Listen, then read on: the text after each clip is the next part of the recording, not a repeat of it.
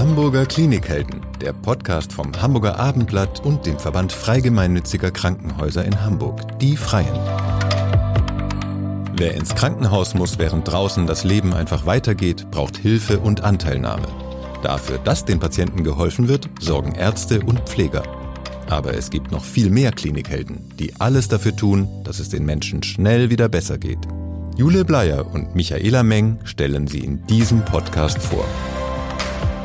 Hallo und herzlich willkommen. Mein Name ist Michaela Meng und ich freue mich, dass Sie zuhören.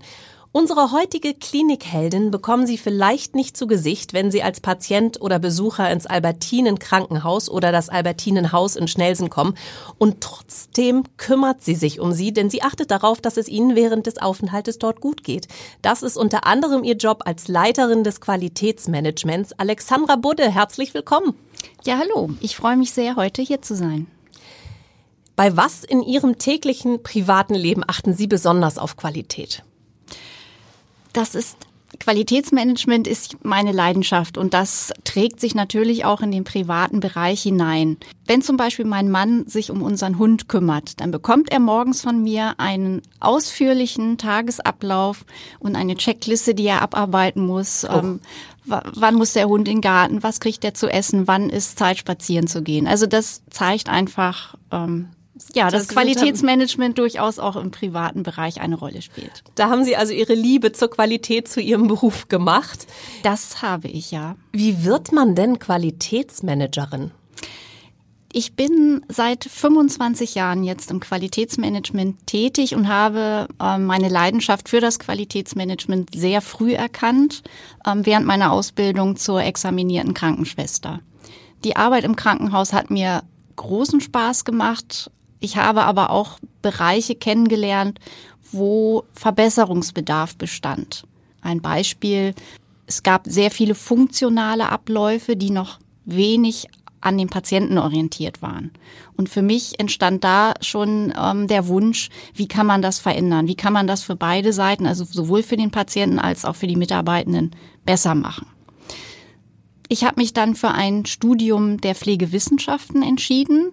Das war so Mitte der 90er Jahre, als die ersten Pflegestudiengänge in Deutschland ähm, etabliert wurden. Und ich hatte das Glück, dass ich zwei Professoren hatte, die wirkliche Koryphäen auf dem Gebiet des Qualitätsmanagements waren und es auch heute noch sind.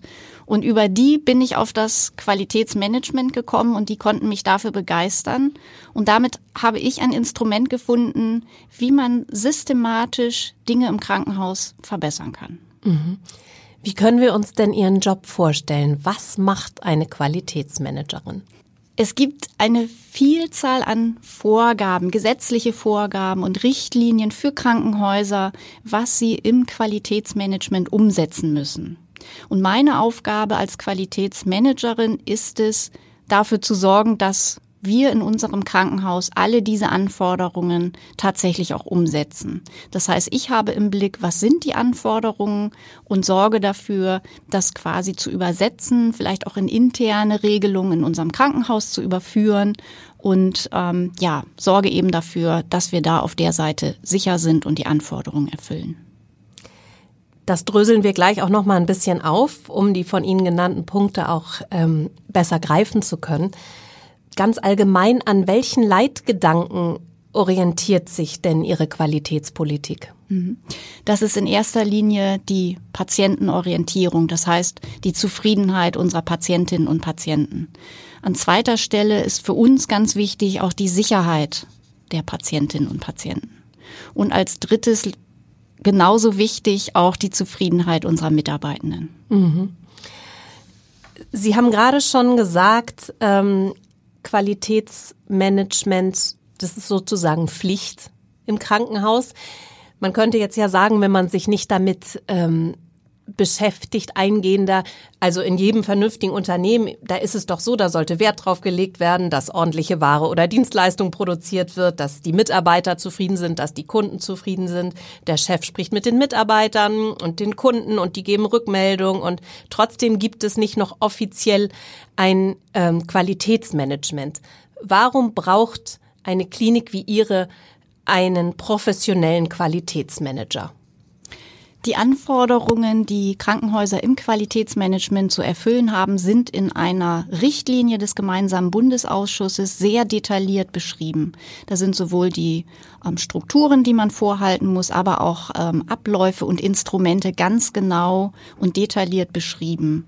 Und dafür braucht es professionelle Qualitätsmanagerinnen und Qualitätsmanager, um dafür zu sorgen, dass diese Instrumente und Methoden auch wirklich im Krankenhaus etabliert sind und dass sie weiterentwickelt werden. Das ist nichts, was jemand, der sowieso schon unter einer hohen Arbeitsbelastung steht, wie zum Beispiel die Pflegekräfte auf den Stationen, aber auch die Ärzte. Das ist nichts, was man nebenbei noch machen kann. Was ist denn das grundsätzliche Ziel Ihres Qualitätsmanagements? Denn zu sagen, irgendwann sind wir bei 100 Prozent, das ist ja wahrscheinlich schwierig. Denn was sind 100 Prozent und sind die überhaupt erreichbar? Denn es wird sich ja auch ständig was verändern an den Anforderungen, denke ich mir hier mhm. situativ. Ja, es ist ein, ein lebendes System und ein lernendes System. Deswegen reden wir gar nicht von diesem 100 Prozent Ansatz, sondern das Ziel ist es, die Abläufe und die Strukturen regelmäßig immer im Blick zu haben und zu schauen, wo können wir uns noch verbessern. Und diese kontinuierliche Verbesserung, das ist eigentlich das Ziel im Qualitätsmanagement. Mhm. Ich darf Ihnen gratulieren, es ist noch ganz frisch. Sie sind für das gesamte Haus zertifiziert worden. Sie haben die Zertifizierung nach der Norm DIN ISO 9001 bestanden. Das klingt wahnsinnig toll, aber ehrlich gesagt, ich kann mir überhaupt nichts drunter vorstellen. Ähm, was genau bedeutet diese Zertifizierung und warum ist sie für Sie so ein großer Erfolg? Mhm. Ja, wir freuen uns sehr, dass das Albertin Krankenhaus ähm, die Zertifizierung nach der Norm DIN ISO 9001 im Dezember 2023 erfolgreich bestanden hat. Ein Zertifikat bestätigt uns einmal durch unabhängige Dritte, dass wir eben die Anforderungen vollumfänglich erfüllen. Das Zertifikat macht das auch nach außen sichtbar gegenüber unseren Patientinnen und Patienten und auch den äh, Angehörigen. Mhm. Und das bedeutet, dass bestimmte Abläufe nach festgelegten Standards erfolgen oder für die Patienten, dass es da einen sicheren Weg gibt, auf dem sie durch die Klinik geleitet werden. Also was genau bedeutet das für den Patienten? Mhm mal ganz grob, die Anforderungen der DIN ISO 9001 sind zum einen wieder, wir müssen alle gesetzlichen Anforderungen, die für Krankenhäuser gelten, erfüllen. Das fängt an bei der Arbeitssicherheit über Arzneimittel, aber auch so etwas wie Brandschutz, Datenschutz, Umgang mit Medizingeräten und so weiter. Also da müssen wir alle Anforderungen erfüllen. Des Weiteren müssen wir aber auch unsere eigenen internen Regelungen umsetzen. Und das finde ich einen sehr guten Aspekt, weil ähm, so vermeidet man eigentlich Papiertiger. Also wir könnten ja interne Regelungen erstellen, ich sage jetzt mal nur fürs Zertifikat. Mhm. Das funktioniert aber nicht, denn die Auditoren, das sind die Prüfer, die zu uns kommen, die schauen sich ganz genau an, ob das, was wir in unseren internen Regelungen festgelegt haben, auch tatsächlich in der Realität so umsetzen. Ein wesentlicher Aspekt der DIN ISO 9001 ist die Sicherheit der Patientinnen und Patienten. Was unternehmen Sie da genau, um diese Sicherheit sicherzustellen? Wir haben eine Vielzahl an Instrumenten und Sicherheitsstandards bei uns im Krankenhaus etabliert. Das ist beispielsweise, ähm, dass wir eine sichere und eindeutige Identifizierung des Patienten sicherstellen. Jeder Patient bekommt bei der Aufnahme ein Patientenarmband angelegt und vor invasiven Maßnahmen, bevor er zu einer Untersuchung gebracht wird, aber auch vor der Operation, die gegebenenfalls ansteht, ist der Patient eindeutig über das Armband identifizierbar. So vermeiden wir, dass es da zu Verwechslungen kommt. Dann ein weiteres Instrument, gerade im Bereich OP, also Operationssaal, ist es ganz wichtig, auf die Patientensicherheit zu achten. Da haben wir zum Beispiel eine OP-Sicherheitscheckliste etabliert, auf der an verschiedenen Stellen nochmal Prüfkriterien vom OP-Team abgeprüft werden, ein sogenanntes Team-Timeout, bevor ähm, die OP beginnt, wo auch nochmal sicherheitsrelevante Aspekte geprüft werden und auch zum Ende der OP ebenfalls noch einmal Prüfung von Sicherheitsaspekten. Und im Albertinenhaus, da betreuen Sie ja alte Menschen und pflegen die, oder Sie haben ja auch betreutes Wohnen dort. Dafür gilt diese Zertifizierung auch? Die gilt auch für das Albertinenhaus, genau. Ähm, wobei unsere medizinische Klinik für Geriatrie im Albertinenhaus auch zusätzlich noch eine Zertifizierung hat. Schon seit 2018 ähm, sind die nach dem Qualitätssiegel Geriatrie zertifiziert. Das ist also eine fachspezifische Zertifizierung und die Anforderungen sind nochmal spezifisch auf das Patientenklientel in der Geriatrie ausgerichtet und darüber stellen wir auch eine ja, hochwertige Versorgung dieser Patientinnen und Patienten sicher. Und diese Zertifizierung, die Sie jetzt da erhalten haben, das ist schon etwas Besonderes. Also das hat noch längst nicht jede Klinik. Es ist keine gesetzliche Pflicht, dass Krankenhäuser ähm, sich zertifizieren lassen. Das ist anders bei den Reha-Kliniken. Da ist es tatsächlich eine Vorgabe. Ähm, für Akutkliniken ist es freiwillig. Es ist aber gang und gäbe, dass Krankenhäuser ihr Qualitätsmanagementsystem zertifizieren lassen, entweder auf Gesamthausebene, zum Beispiel nach der Norm DIN ISO 9001.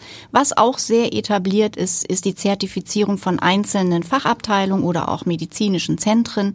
Da gibt es ähm, Zertifizierungsverfahren von den einzelnen Fachgesellschaften, ähm, wo dann eben spezifische Anforderungen für die einzelnen Zentren hinterlegt sind.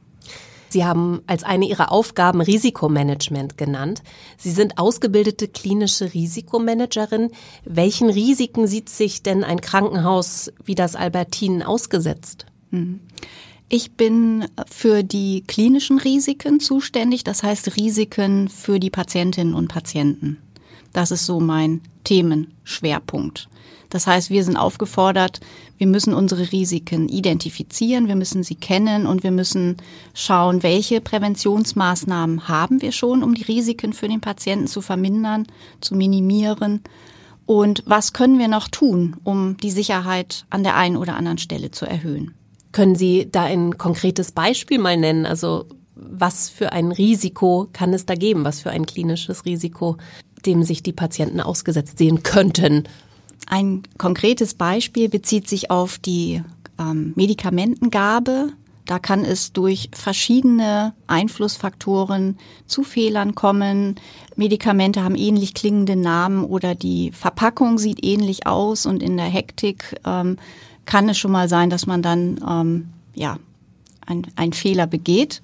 Ähm, und da ist es eben unsere Aufgabe, ein Umfeld zu schaffen, wo den Mitarbeitenden möglichst diese Fehler nicht passieren. Das heißt, Sicherheitsmaßnahmen ergreifen und Sicherheitsbarrieren aufbauen, die dann wirklich schwere Schäden verhindern.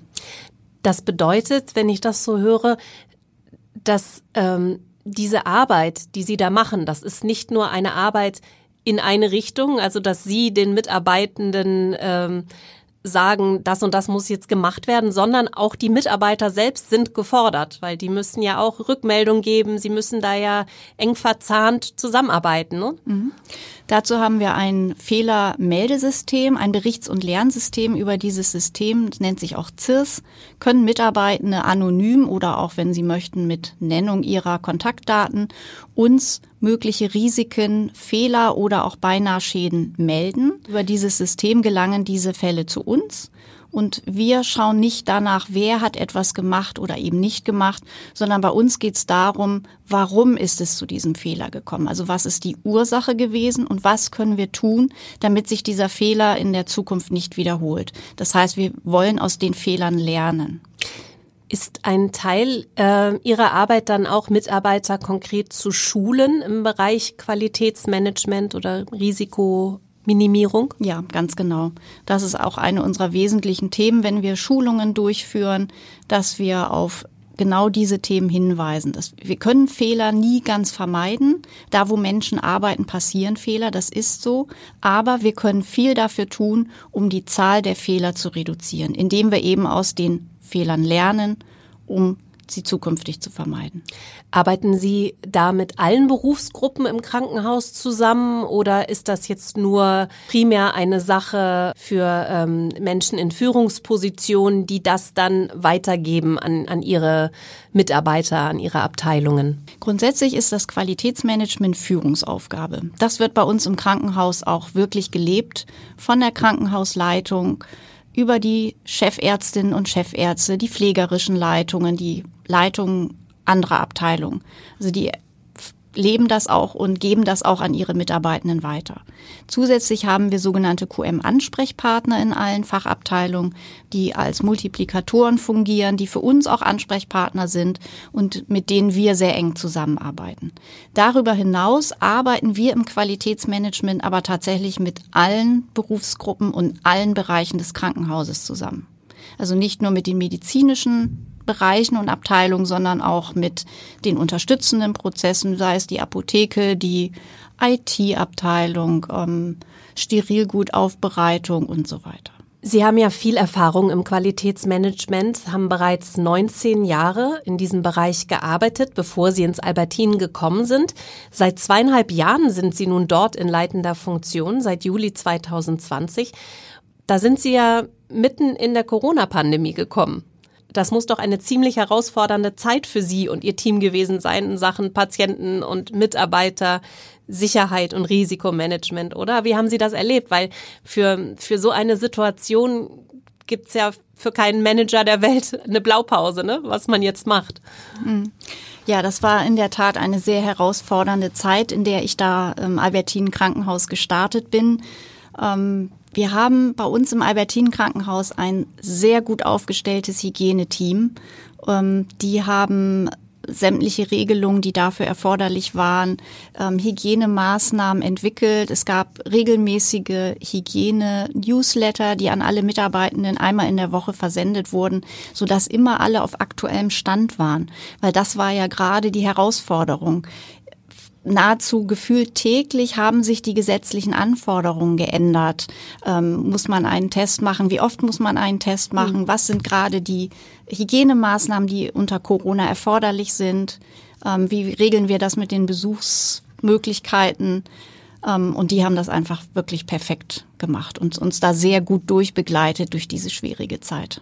Ja, da müssen auch alle dann irgendwie zusammen anpacken in so einer absoluten Ausnahmesituation, ne? weil das ist ja schon eine Mammutaufgabe. Ja, gerade in einem so sensiblen Bereich wie einer Klinik. Ne? Ja, das war eine große Belastung ähm, für alle Beteiligten, für die Mitarbeitenden, aber ganz genauso auch für die Patientinnen und Patienten.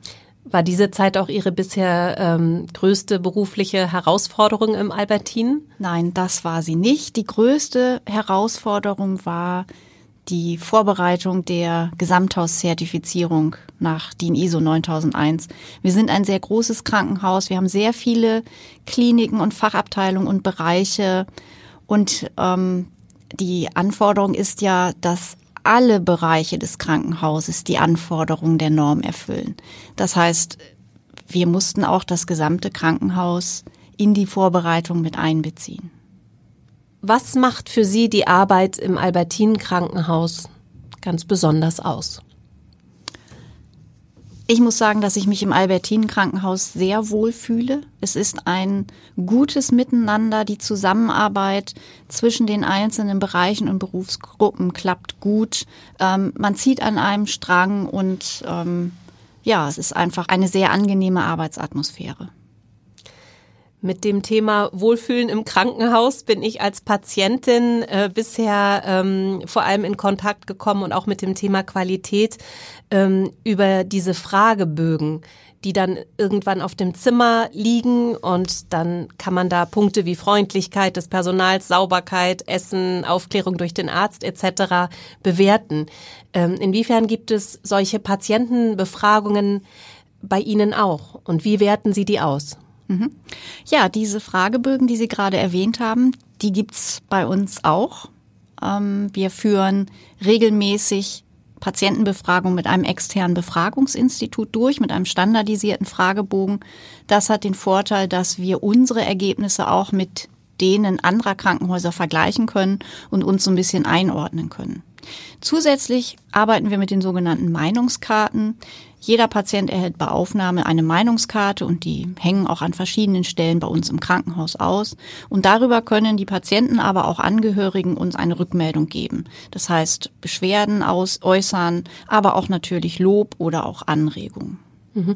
Und ähm, bezüglich der Auswertung, ich stelle mir das ganz schön kompliziert vor, weil das sind ja sehr viele Daten, die Sie da von jedem Einzelnen, der teilnimmt, bekommt. Und ist es tatsächlich möglich, jeden einzelnen Bogen so gezielt, also auch also vom Personalaufwand auszuwerten und daraus dann auch Schlüsse zu ziehen und nachzufassen in den einzelnen ähm, Abteilungen, auf den einzelnen Stationen. Was war da los? Also wie funktioniert das faktisch? Hm.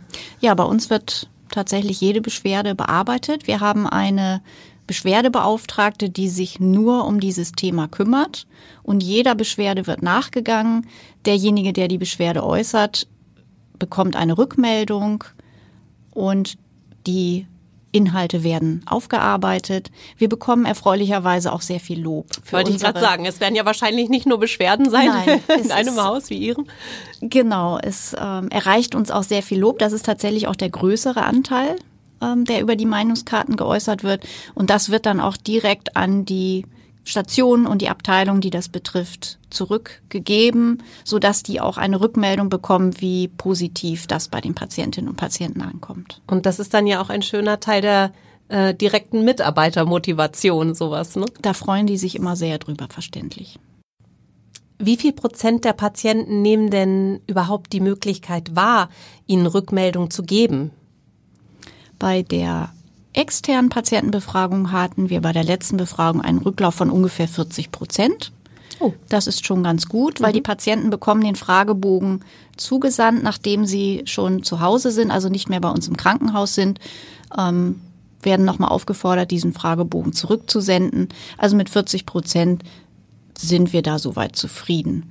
Ähm, über die Meinungskarte haben wir im letzten Jahr über 1000 Rückmeldungen erhalten. Mhm. Rückmeldung heißt, dass es sich sowohl um Beschwerden gehandelt hat, aber auch um sehr viel Lob und auch Anregung. Mhm. Da ist dann ja also auch schon ein großes äh, Interesse seitens der Patienten da, sich da auch nochmal zu äußern. Und es ist ja auch eine aktive Mithilfe dann, die die Patienten dann leisten. Ne? Mhm. Ja, also für uns ist das ganz wichtig zu erfahren, wo können wir uns verbessern, was können wir noch angehen. Mhm. In Ihrer Arbeit stelle ich mir das so vor, dass Sie manchmal auch einen ganz schönen Spagat hinlegen müssen. Denn einerseits müssen Sie natürlich die Anmerkungen und auch Kritik von Patienten ernst nehmen. Dennoch glaube ich, dass es oftmals so ist, dass Klinikmitarbeiter, insbesondere auch das Pflegepersonal, manchmal zu Unrecht eins aufs Dach kriegen, weil sie nämlich Großes leisten jeden Tag und auch oft unter Stress und äh, dann geht mal nur was Kleines schief und gleich ist eine Beschwerde da. Und damit müssen sie ja irgendwie umgehen, solche Vorfälle ähm, richtig einzuwerten. Wie gehen Sie da vor? Ja, das ist in der Tat eine sehr herausfordernde Aufgabe, weil auf der einen Seite die Erwartungen und Anforderungen und Wünsche der Patienten sehr hoch sind, was ich auch als Angehörige äh, selber verstehen kann. Auf der anderen Seite unterliegen unsere Mitarbeitenden, Ärzte, Pflegekräfte, Therapeuten, alle, die am Patienten arbeiten, einen enormen Druck im Moment. Ähm, es herrscht Fachkräftemangel aller Orten. Und da ist es tatsächlich sehr, sehr schwierig, das ähm, in die Balance zu bekommen und beide Seiten zu berücksichtigen und beiden Seiten gerecht zu werden. Mhm. Und da ähm, leistet unsere Beschwerdebeauftragte auch wirklich eine sehr gute Arbeit, dass sie wirklich beide Seiten auffängt und versucht zu vermitteln und ja, da auch zu einem guten Ergebnis zu kommen. Mhm. Wer kontrolliert eigentlich bei Ihnen die Qualität des Qualitätsmanagements? Wir dürfen unsere eigenen Prozesse und Abläufe im Qualitätsmanagement nicht selber prüfen. Deswegen ähm, arbeiten wir da mit unser Schwesterkrankenhaus, dem Amalie Sieveking Krankenhaus in Volksdorf, eng zusammen und die Kolleginnen im dortigen Qualitätsmanagement. Und wir, wir auditieren uns einmal im Jahr gegenseitig. Und wir haben auch neben diesen Audits einen sehr engen Austausch und ähm, nehmen nochmal sehr viele Ideen auch mit, was machen die anderen und können wir das bei uns auch gut anwenden. Was glauben Sie, in welche Richtung sich das ähm, Qualitätsmanagement in den nächsten zehn Jahren ähm, entwickeln wird? Wird es da neue Anforderungen geben, die Sie bisher noch nicht so stark im Blick haben oder müssen im Qualitäts- und Risikomanagement? Oder wird es immer weiter ähm, in erster Linie darum geht, gehen, diese Patientensicherheit zu gewährleisten, so wie Sie es jetzt schon machen? Hm. Ja, also ich denke, dass ähm, der Fokus auf der Patientensicherheit, der wird sich auch in den nächsten Jahren weiterentwickeln und es wird weiterhin ein sehr wichtiges Thema sein. Es gibt ja eine Vielzahl an Zertifikaten, die ein Krankenhaus erwerben kann. Ähm, da ist es ja auch Wunsch der Politik, das ein bisschen zu kanalisieren und nochmal zu bewerten, was sind wirklich Zertifikate, die Sinn machen und das Krankenhaus voranbringen.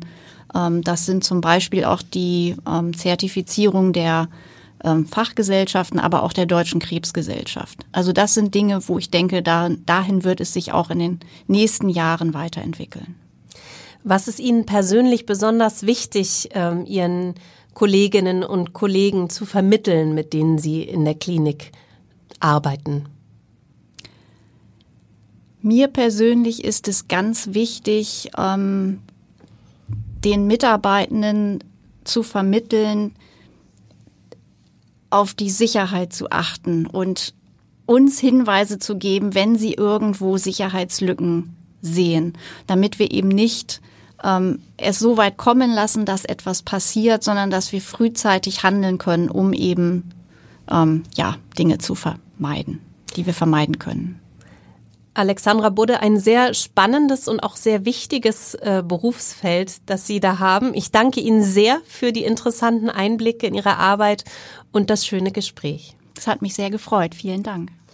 Ihnen, liebe Zuhörerinnen und Zuhörer, ebenfalls herzlichen Dank dafür, dass Sie diesem Podcast Ihre Aufmerksamkeit geschenkt haben. Wir freuen uns, wenn Sie es wieder tun.